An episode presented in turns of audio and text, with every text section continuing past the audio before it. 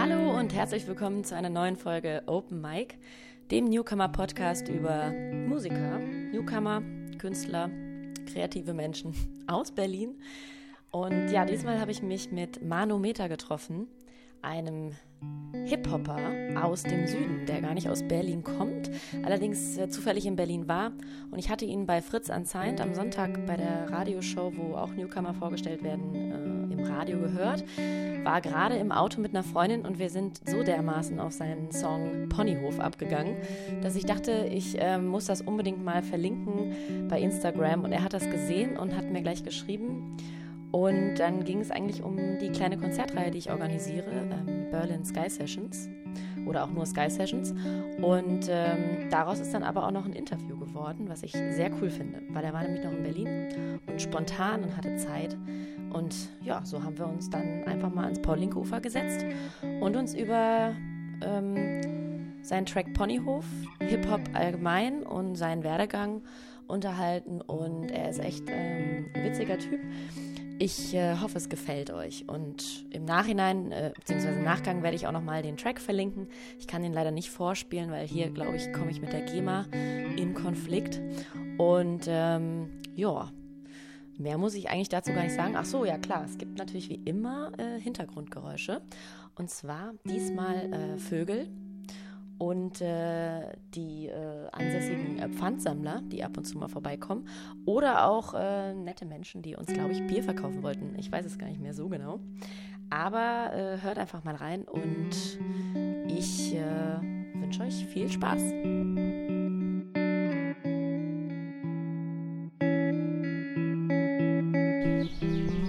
Ja, schön. Ich sitze hier am Paul-Linke-Ufer zusammen mit Manu Meta.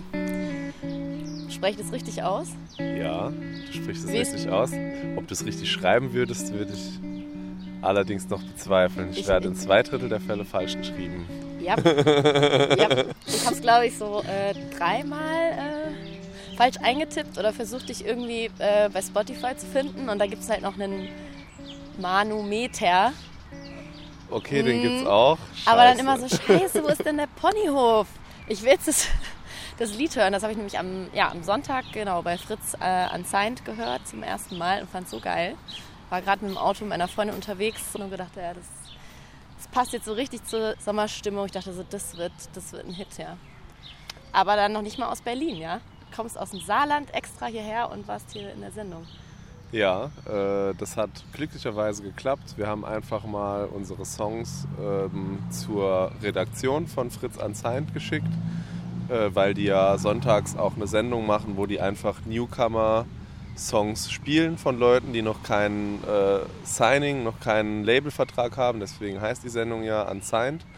Ähm, und ähm, die haben unsere Songs von unserer ersten Platte ähm, mit aufgenommen in ihr Programm.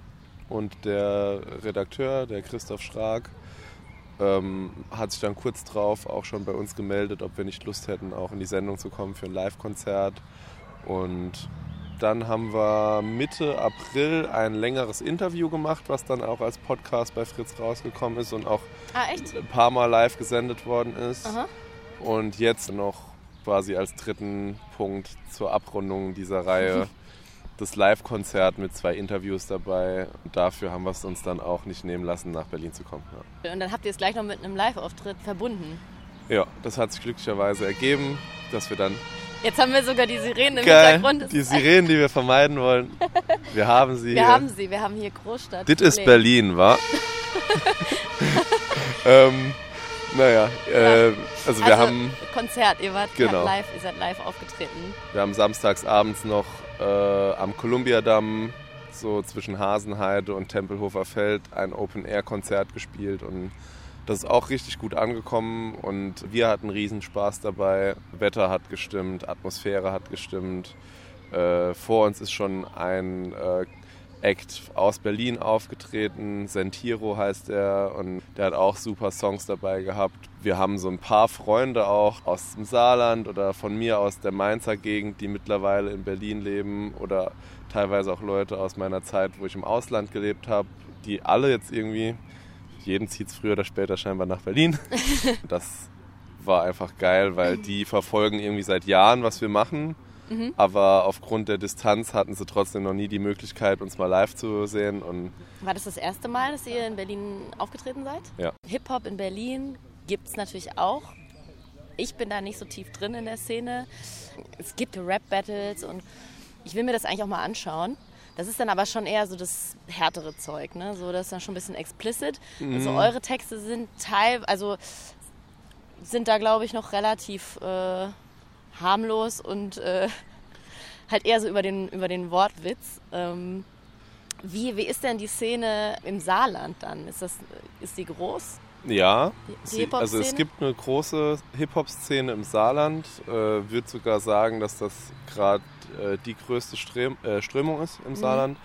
Das Saarland hat zum Beispiel jetzt keine übermäßig große Elektroszene, sondern viel eher dieser Hip-Hop-Ansatz, gerade weil es auch im Saarland so ein paar alte Industriestädte gibt mit Arbeiterfamilien und da merkt man einfach, dass die Kids aus diesem sozialen Umfeld schon mit zwölf die Mucke total feiern und mit 15 wollen sie es dann selber machen. Da gehöre ich selber gar nicht so richtig rein. Ich habe mit 25 angefangen Okay. und auch nicht, weil es in meinem Viertel äh, sozialer Brennpunkt war und ich mich über die Verhältnisse beschweren wollte oder so, sondern ja, ich komme aus dem 200 Seelen Kuhkaff, bin da wohlbehütet Und Pony, aufgewachsen. Ponycuff, ja. Gen ja, es ist, es ist also Das Pony kommt nicht. Okay, da kommen wir gleich drauf. ähm, es Auf ist den Song. Äh, witzigerweise tatsächlich kein Ponykaff. Es ist so kaffig, wie es nur geht, aber wir haben keinen eigenen Bauernhof in unserem Dörfchen und auch keine Pferde.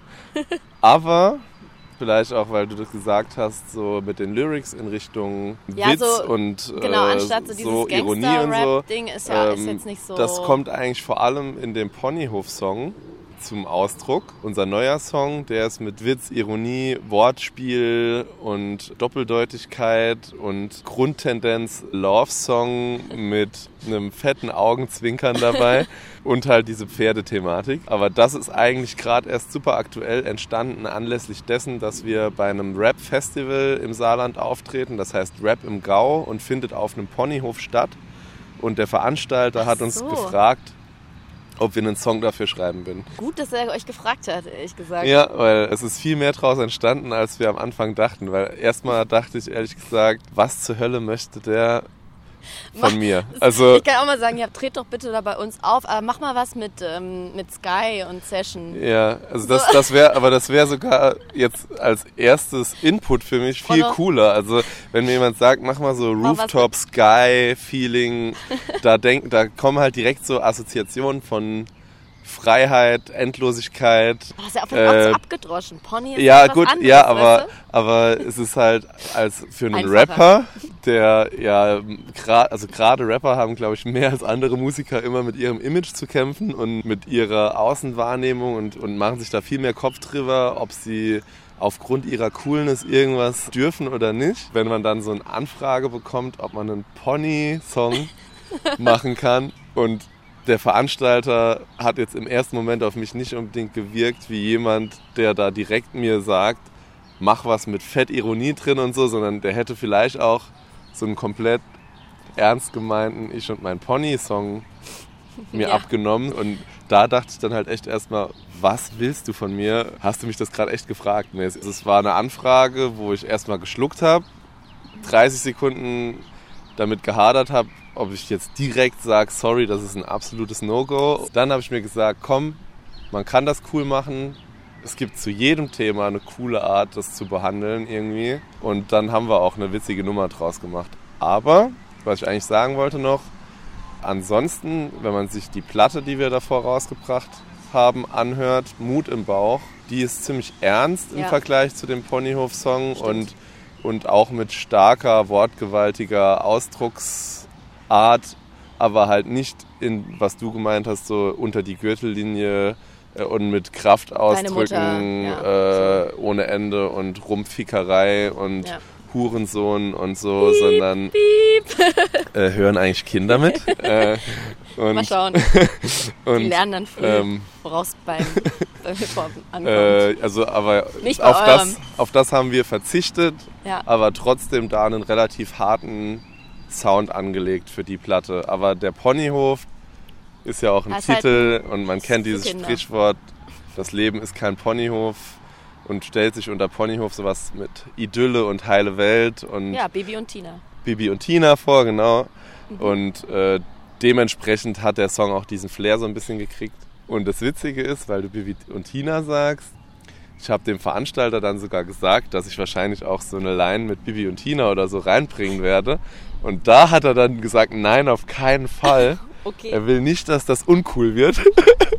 und da, und da habe ich dann, da ging dann die Diskussion tatsächlich drüber los, dass das von Wieso? meiner Seite alles ironisch ist und Bibi und Tina das Maximale, was man an Ironie irgendwie in einen Rap-Track so reinlegen kann. Und da hatte er dann auch verstanden, was mein Ansatz ist für den Song und hat dann gesagt, schreib das Ding. Cool. Am Ende haben es Bibi und Tina nicht reingepackt. Aber Lucky Luke ist drin, Stimmt. Aber Pony und Clyde. und sehr gut, sehr gut. er handelt irgendwie thematisch komplett von genau dem, was dort vor Ort passiert. Und das Musikvideo dazu haben wir auf Schon diesem wieder. Hof gedreht. Ja, Also es ist noch nicht fertig gedreht, aber die ersten Szenen wurden dort gedreht. Und ähm, ja, also die Mhm. Radiopremiere hast du ja selbst gehört. die habe ich ja gehört. Genau, deswegen Ähm. habe ich dich dann ja, ich habe dich ja gar nicht angeschrieben. Das war ja Zufall. Ja, Ich habe ja den Pony-Song so gefeiert auf meinem Instagram-Account. Also Instagram, ich bin ja eigentlich gar nicht so ein krasser Instagrammer. Aber ich habe das Gefühl, ähm, manchmal lohnt sich das echt. Und, ich hab, und diese Plattform ist sozialer als Facebook mittlerweile. Also man kommt ja doch eher mit Leuten in Kontakt, indem man einfach was postet und äh, taggt und dann sitzt Ja. man plötzlich am Paul-Linke-Ufer und Stimmt. macht ein Interview. Ja, absolut. Ja, ich habe mich da auch sehr gefreut. Äh, ehrlich gesagt war mein erster Gedanke, weil es halt der Ponyhof-Song ist und die Erfahrung gezeigt hat, dass der sich super gut im, in der Pferdeszene auch tatsächlich Ja, verbreitet. Also Ja? es kommen Die etliche Wendy- Posts, wo Leute Ja. unter unsere Posts Reiter um Reiter irgendwie verlinkt wird. Also die Mädels tun sich alle namentlich darunter dann äh, verlinken. Wenn die es dann gehört haben, verlinkt die wieder die nächste und so, weil die das alle Also es scherzt so, hey, guck, gut. ja, und so, hey, guck mal, das ist genau unser Song und so, weil es halt wirklich genauso äh, Erzählung aus deren Welt ist. Und deswegen so. war mein erster Gedanke, dass du Dass ich auch ein ähm, Pferdemädchen dass du wahrscheinlich auch über die Schiene darauf aufmerksam geworden bist, Mhm. deswegen das dann auch geteilt hattest. Dann habe ich aber direkt gesehen, ähm, Berlin Sky Sessions und da habe ich dann gecheckt, okay, es ist eine Berlinerin. Ich sollte mich mal bei ihr melden. Ja, ja, sehr gut. Ja. Nee, also mit Pferden, äh, genau, habe ich es nicht so. Obwohl ich auch mal geritten bin als Kind, aber da halt nicht so gute Erfahrungen gemacht habe. Also ich glaube, es ist schon alles passiert, wie gesagt, von Abspringen über im Steigbügel festhängen, über ähm, Pferd auf Fu- Fuß treten. Boah. Ja, ist alles schon passiert. Also ich und Pferde, ich, ich respektiere sie. Ja, so. Aber sie respektieren dich nicht. Nee, genau. Das ist das Problem. Ich streichel die und dann so füttern geht noch, aber mehr muss Ja. da auch nicht unbedingt sein. Aber meine Freundin, mit der ich im Auto saß und das Lied gehört habe, die reitet sehr gerne und die würde sich auch selber als Pferdemädchen bezeichnen. Cool. Ja, ich habe auch Ja, so dreimal im Leben äh, auf dem Pferd gesessen. Also du bist Das war mit, äh, mit Pony-Fan. Aber wir wollten eigentlich gar nicht über Pferde reden. Das war, Das ist eigentlich genau mein Thema können eigentlich aktuell. nur über Pferde reden jetzt. Eine halbe Stunde. Ähm, Nochmal zurück zur Hip-Hop-Szene. Wie bist du denn auf Hip-Hop gekommen? Hast du schon immer Hip-Hop gern gehört und dann einfach selber angefangen? Oder Ich habe nämlich nicht mit Hip-Hop angefangen, sondern bin aus dem Auslandssemester von Südafrika zurückgekommen und einer, den ich vorher gar nicht so gut kannte, der Lukas, Kumpel aus Mainz, hat mich angesprochen, ob wir einfach mal eine Jam starten wollen. Also in unserer WG in Mainz hingen schon immer regelmäßig viele Leute unter der Woche auch ab und Leute gehen ein und aus, klingeln, Was, so kündigen sich nicht an, aber hängen dann bei uns Ah, okay. im Wohnzimmer in Anführungszeichen, was mein Schlafzimmer war.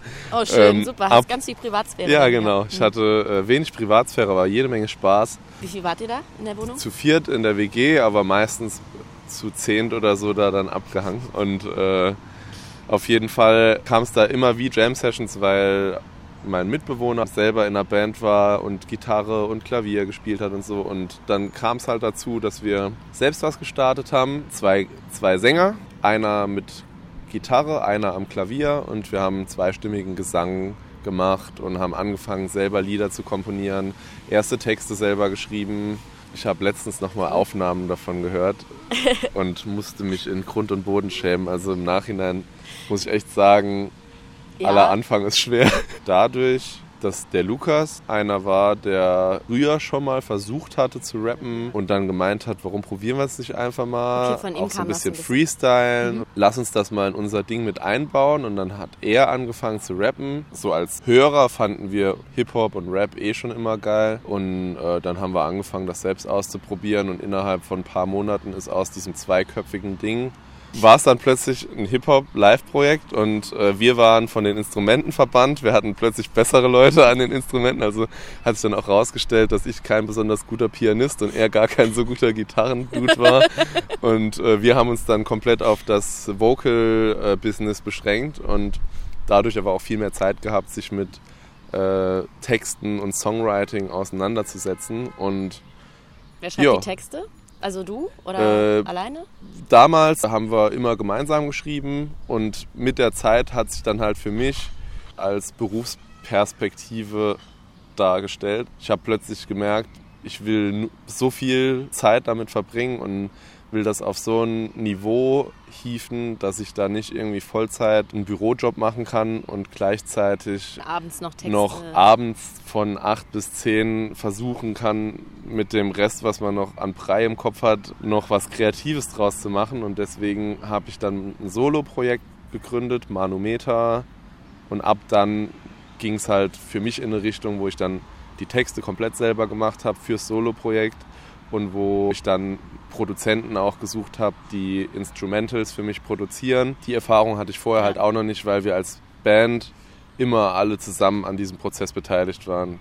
Der Bassist hat die Bassline geschrieben, der Drummer hat dazu erstmal improvisiert und mit der Zeit hat sich herausgestellt, was er wirklich dazu spielen wird. Erst ab dem Solo-Projekt, was ungefähr 2015 dann halt gestartet ist, fing das an, dass ich selbst komplett alleine geschrieben habe seitdem habe ich da dann auch an den ersten eigenen Tracks gearbeitet. Hat aber bis Anfang 2018 gedauert, bis dann die erste Platte kam. Und wer hat dich da so bestärkt? Und wer hat dich da so bestärkt oder in dem, in dem Prozess, dass, dass du sagtest, okay, ich mache das jetzt als Solo-Projekt? Ne, alle sagen immer so, im, im, Nachhinein ist immer alles ganz klar gewesen, hat sich so ergeben und ist so easy gelaufen und ja. haben wir mal gejammt und jetzt mache ich ja mein Solo-Projekt. Aber da geht doch im Kopf zwischendrin viel ab. Also kommen doch sicherlich auch mal so ein paar Zweifel oder irgendwie mal ähm, eine Stimme, die dir sagt, ja komm ey, jetzt musst du dir aber eigentlich mal einen richtigen Job suchen und du hast auch studiert und äh, Politik studiert, also eigentlich einen anderen ähm, Karriereweg.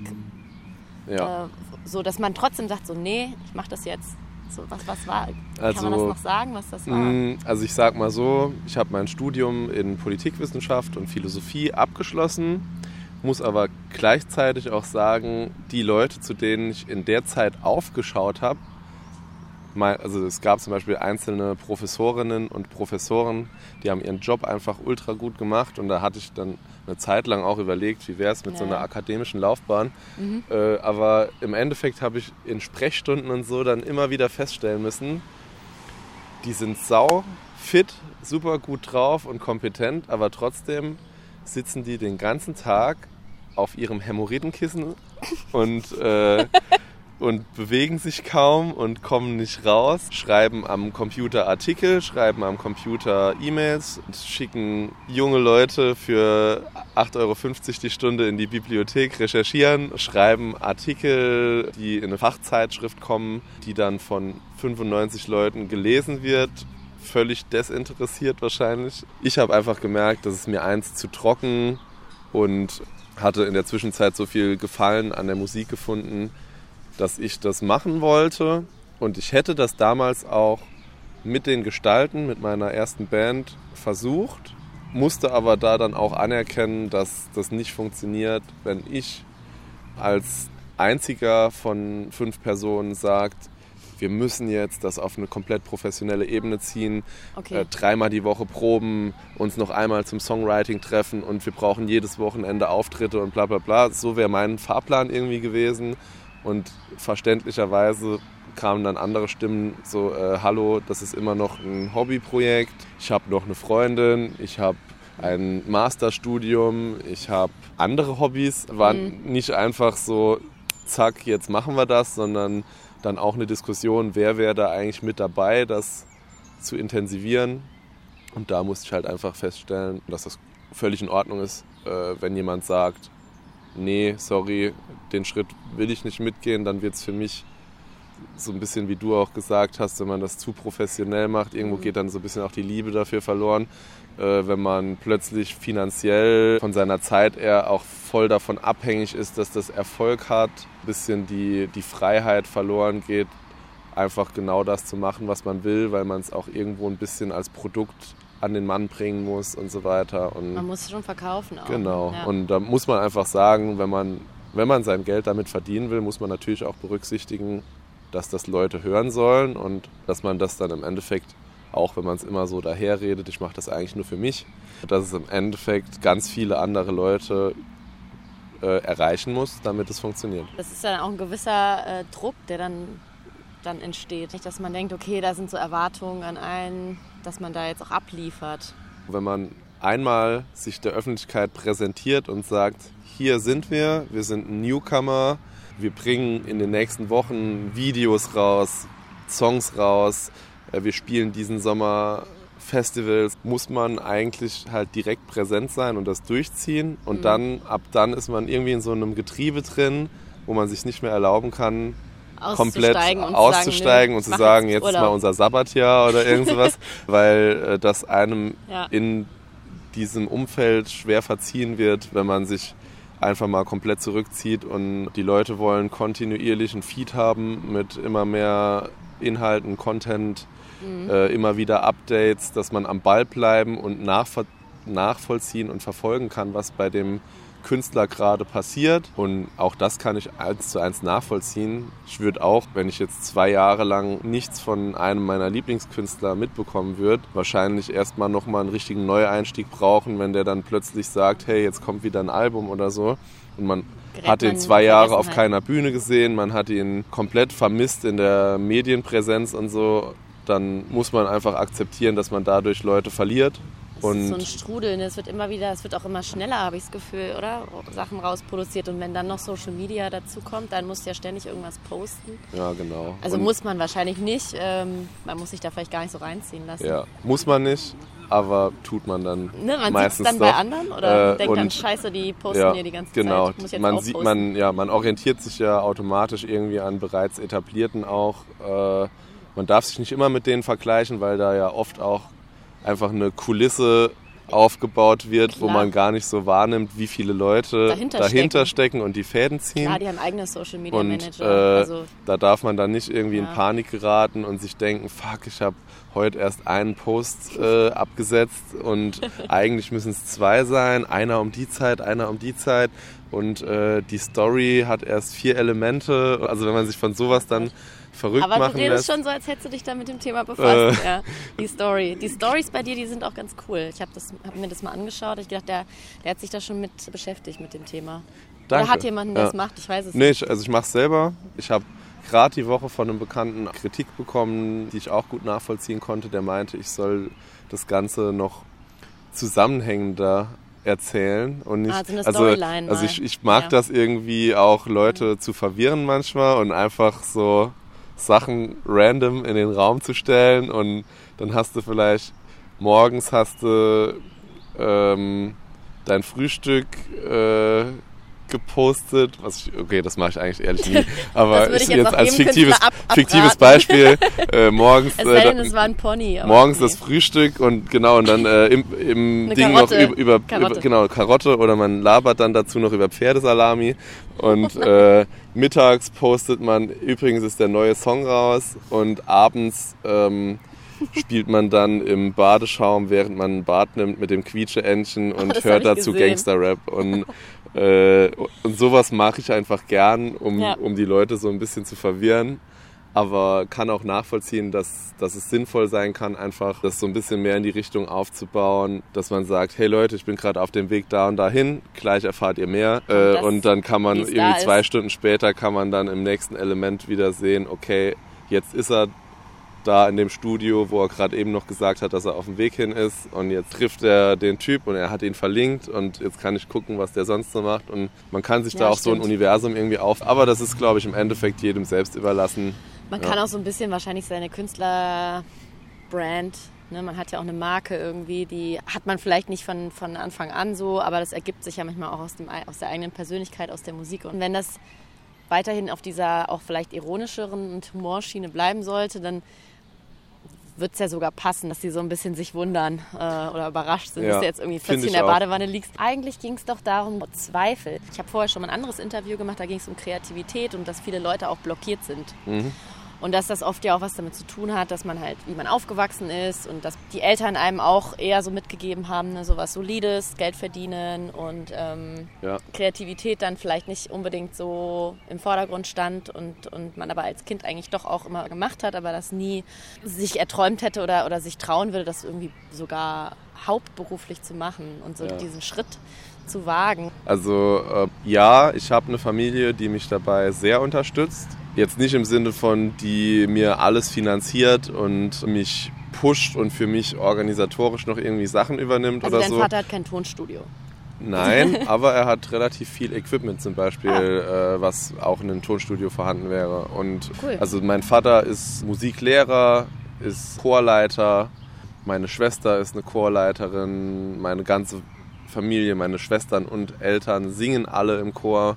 Mein Opa war jahrzehntelang in Orchestern okay. und hat Klarinette, ähm, Saxophon und was weiß ich. Also äh, alle sehr musikalisch und mein Opa war immer schon der Erste, der mich so mit zwölf schon dazu getriezt hat, lernen Instrument. Mhm. Du wirst es sonst irgendwann bereuen, dass du es nicht kannst. Und er hat auch immer schon dazu gesagt, dass er damit früher ziemlich viel Geld verdient hat.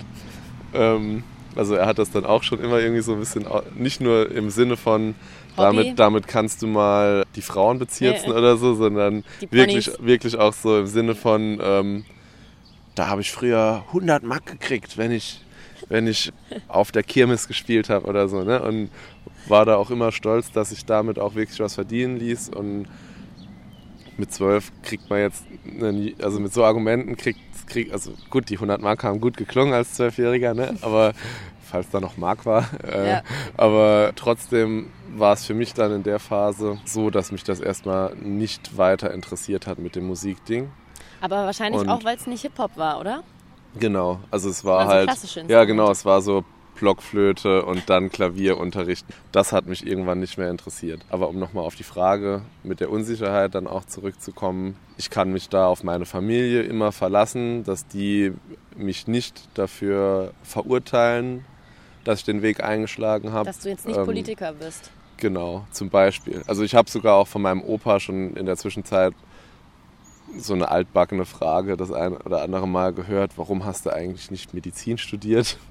Und ich dann so dachte, Opa, wie kommst du jetzt auf, wie kommst du jetzt auf Medizin? Neue. Ich fange nochmal an zu studieren. Aber ich so. glaube, dass das noch so eine relativ alte Ansicht ist, nach dem Motto, äh, du hast doch ein Einser-Abi gehabt, dann ist das doch das Logischste der Welt, dass man Arzt wird. Wo ich so dachte, nein, Opa, wir sind mittlerweile an dem Punkt angekommen, wo die jungen Leute meistens das machen, wo sie gerade Bock drauf haben und äh, sich nicht komplett nach irgendwelchen ja. Stereotypen richten. Aber das hat er dann auch irgendwann verstanden und der unterstützt das Ganze auch. Trotz aller Unterstützung, die man kriegt, gibt es sicherlich auch Phasen, wo man Zwe äh, Selbstzweifel hat, wo ich einfach gemerkt habe, manchmal fühlt man sich dann einen Tag lang komplett verloren und denkt sich so, das geht mir zumindest persönlich so, denke ich zurück und überlege, wo war ich vor zwei Jahren mhm und wie weit habe ich es gepackt in den zwei Jahren und dann kommt schon mal ein Tag dazwischen, wo man sich so denkt, Alter, ich kenne andere Werdegänge, wo die irgendwie einen Hit gelandet haben und plötzlich von 0 auf 100 mhm. irgendwo ins Universum katapultiert wurden und plötzlich Stars ohne Ende waren. In solchen Situationen denke ich mir dann so, hm, mhm. meine Schritte sind jetzt eher Step by Step. Man kann über drei Monate sehen, da ist was passiert. Aber es ist jetzt nicht so, gestern 500 Follower, heute 34.000 Follower, dass das einfach in so einem, ja. in so einem Big Step vorwärts gegangen ist bisher. Andererseits denke ich mir dann auch, du wolltest es so.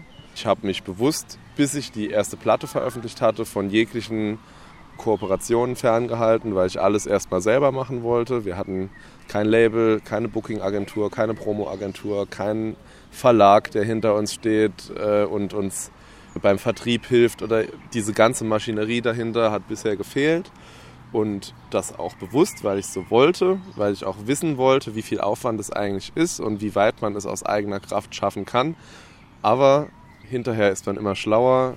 Ich würde nie wieder in dem Stil eine Platte rausbringen, wie ich es jetzt mit der ersten gemacht habe, weil ich gemerkt habe, dass da ganz viel, also so viel Herzblut und so viel Zeit, wie man reinsteckt, niemals als Erfolg am Ende dabei entsteht, im Sinne, also Erfolg, wenn man es jetzt misst an, wie viele CDs haben wir verkauft, wie oft wird das Musikvideo angeklickt, kann man davon ausgehen, die Musik ist mittlerweile in der ganzen Republik irgendwie verbreitet und die Leute hören sich in Dresden und in Rostock und in München und in mhm. Tübingen und was weiß ich wo an. Da muss ich einfach sagen, Aber bin ich in Zukunft bewusst jetzt auch auf der Suche nach Kooperationen, wo Profis aus der Branche auch helfen können, gute Musik äh, so zu promoten, dass sie die Aufmerksamkeit bekommen, die sie auch verdient hat. Ja. Mhm. Wir wollten gleich mit einem großen Knall irgendwie anfangen und deswegen haben wir gesagt, wir machen jetzt nicht zwei Songs, sondern machen eine Platte mit acht Tracks und haben direkt am Anfang auch versprochen, äh, dass zu allen acht Tracks Musikvideos kommen. Und allen acht Tracks? Ja, drei davon sind veröffentlicht, zwei sind schon fertig und werden demnächst veröffentlicht. Die anderen, von den anderen drei, die dann noch übrig sind, sind zwei schon gedreht und werden gerade geschnitten. Und eins drehen wir im Juni und dann äh, haben wir unser Versprechen eingelöst. Und äh, ich denke mal, wenn man da dann zu entsprechenden Labels und so weiter hingeht und sagt, hier, das haben wir in Eigenregie geleistet, hat keiner geholfen, alles low budget und auf Gefallens- und Freundschaftsbasis und ähm, trotzdem so professionell. Also wir kriegen sau oft super gutes Feedback äh, zu den Songs und noch besseres Feedback zu den Musikvideos, weil da auch die Leute, die das mit mir machen, also ich will da jetzt gar nicht irgendwie sagen, ich habe das richtig geil gemacht, sondern äh, auch die Leute, die daran beteiligt waren, alles Perfektionisten irgendwie am Werk, ähm, die, die mir das nicht zurückgeschickt haben, bevor sie selber nicht 100% damit zufrieden waren und von daher ist auch die Resonanz dafür super gut. Mhm. Und dann ist das, meinst du es wichtig, gerade in der Hip-Hop-Szene, dass man YouTube äh, nutzt? Also dass man, weil die Videos sind ja im Endeffekt was, was für YouTube gut ist. Also ja, also es ist äh, mit das wichtigste Promo-Tool, würde ich sagen, wenn man es jetzt als so, was nutzt einem das mit ja. dem Video. Aber für mich ist es auch das interessanteste Kunstformat. Also ich liebe es, Bild und Ton irgendwie so zusammenzubringen und dadurch eine größere Gesamtstory zu erzählen. Und für mich ist fast jeder Song erst dann rund, wenn das Video dazu steht. Okay. Ähm, und äh, deswegen, auch wenn das manchmal super ineffizient ist, wo man, wo man, also habe ich auch schon oft empfohlen bekommen, mach doch einfach mal so ein Performance-Video, wo du dich einfach an drei coolen urbanen Spots irgendwie hinstellst und, das, und das in die Kamera so reinrappst und äh, deine Jungs hinten dran stehen und äh, Bengalos zünden und, äh, und eine Fahne schwenken. Und das ja. ist mir aber nicht Kunst genug. So. Und deswegen ist bei mir jedes Video komplett eigenständig und was anderes als die davor. Man findet, also man vermisst dann so ein bisschen die, den roten Faden manchmal, weil es super bunt ist, aber ich habe da auch von Anfang an gesagt, ich will, wenn ich einen roten Faden möchte, dann eigentlich den, dass man immer noch mal überrascht wird von dem, was jetzt wieder passiert ist und dass man nicht schon erwarten kann, beim nächsten Video hat er bestimmt einen Kampfhund und einen Schlagring und äh, es ist schwarz-weiß mit einer hektischen Kameraführung. Fließt denn, weil Politikstudium, wollte ich nochmal darauf zurück, ist ja gar nicht so weit weg von, von den Texten, vor allen Dingen von, den, von der EP, ist es ja schon eher dann doch nachdenklicher, also jetzt mal das Pony ausgeklammert, mhm. dass da von ja, politisch auch Dinge einfließen natürlich. Das passt ja dann doch ein bisschen zusammen, oder? Dass du dich äh, dafür interessierst. Ich würde auch im Nachhinein gar nicht sagen, ich habe Jahre damit verschwendet, erstmal zu studieren und hätte lieber mit 18 das Rap-Ding angefangen. Habe im Gegenteil das Gefühl, dass das so für meinen Persönlichkeitsprozess ultra wichtig war, mich da auch mit, mit den Themen Philosophie und Politik auseinanderzusetzen. Ja, stimmt, Philosophie, ähm, das ist ja. Wo ich einfach sagen muss, das ist für mich was, also Philosophie hat mir viel geholfen. Das Politische wird bei mir nie fehlen und ist aber, finde ich, auch cool, dass in der Hip-Hop-Szene bei allem, bei allem Gangsterzeug, was auch noch irgendwo oft mit reinkommt, wirklich fast jeder Künstler auch auf der politischen Ebene irgendwo aktiv ist und sich die deutsche Hip-Hop-Szene generell links positioniert und nur ganz wenige Ausnahmen von Leuten, denen man so einen rechten Hintergrund ähm, zuspricht und die dann auch aber ziemlich geächtet sind bei uns. Und, äh, Gibt es da welche im Saarland? Äh, keiner, der mir bekannt ist im Saarland. So, okay. Also da, und da ist wirklich so von, also das, was viele so als Kenneck-Rap irgendwie bezeichnen würden, so, also mhm. von mhm, was, äh, was so Geproll und Gehabe und so ist, sind trotzdem am Ende alles irgendwie Leute, die super weltoffen sind, die selber Migrationshintergrund haben und ent oder entweder den Migrationshintergrund selber haben oder auch selber voll in der Refugees Welcome Bewegung mit drinstecken. Und mhm. da positionieren sich auch wirklich die kleinsten Künstler bis zu den größten.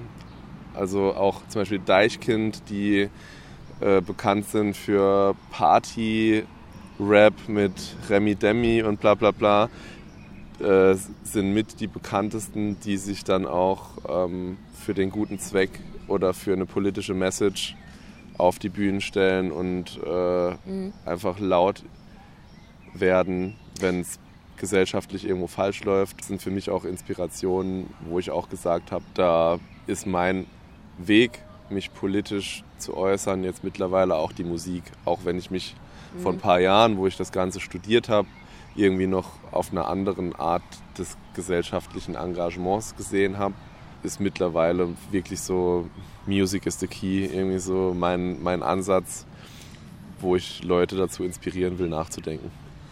Was sagst denn du zu der Echo-Verleihung dann? Weil wenn wir gerade darüber sprechen, alle sind so weltoffen, auch die mit Migrationshintergrund.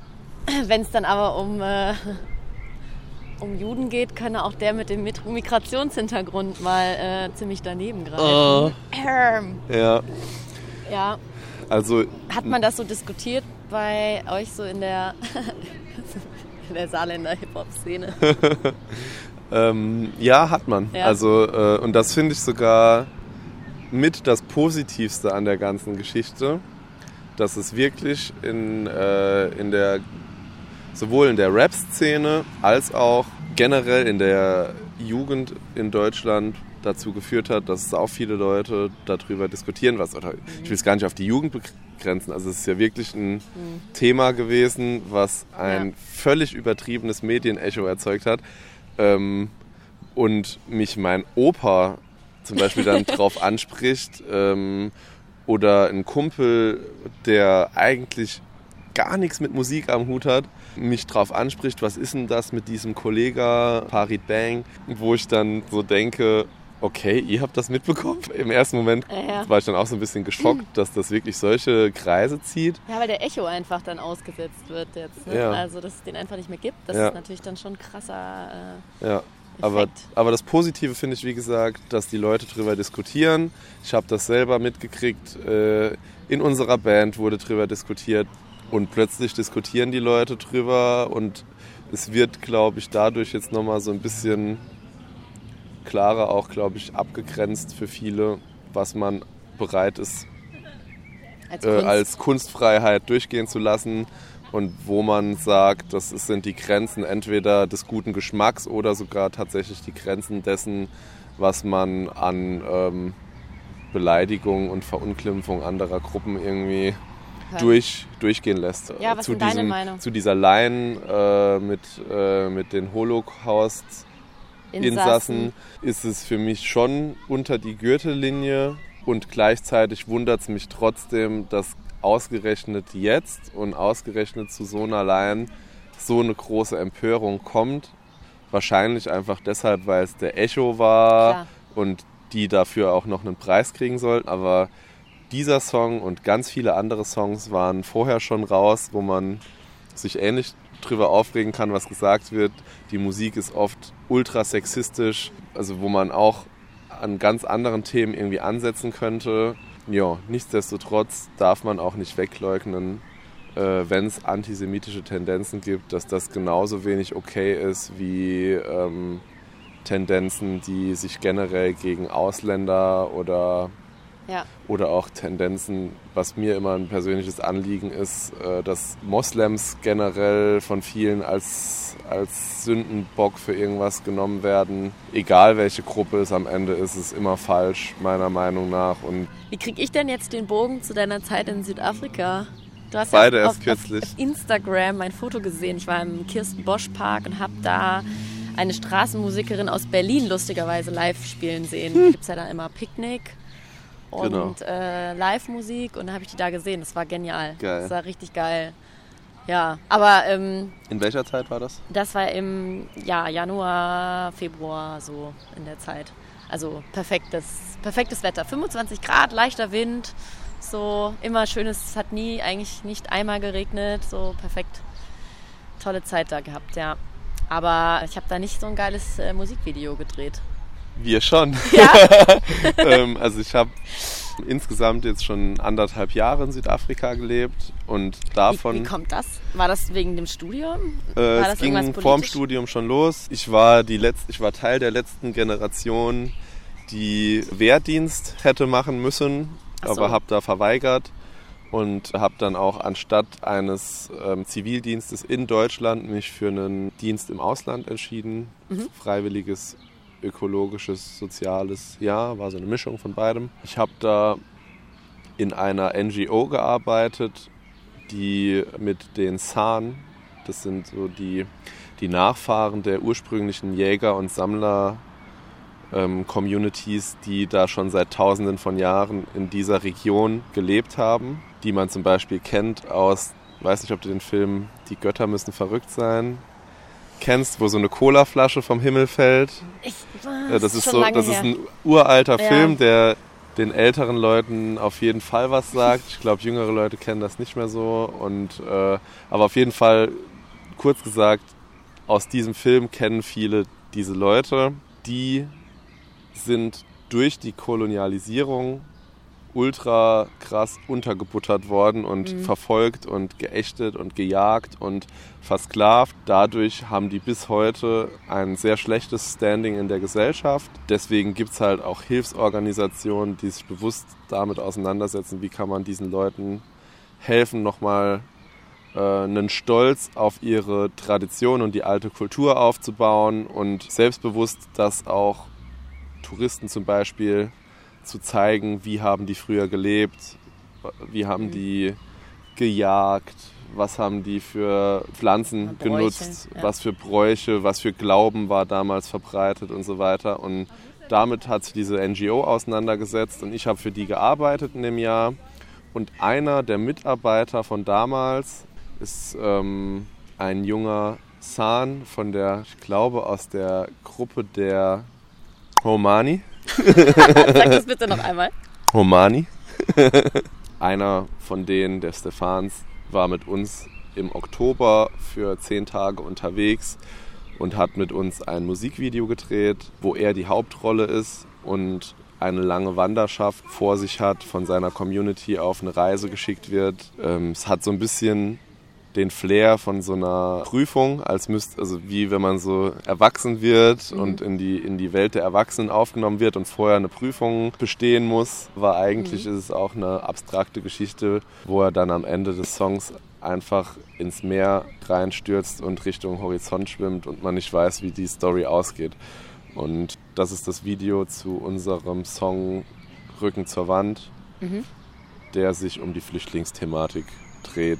In einem Lendenschurz äh, aus Leder und mit Pfeil und Bogen unterwegs und so, äh, wie es vor tausenden Jahren war.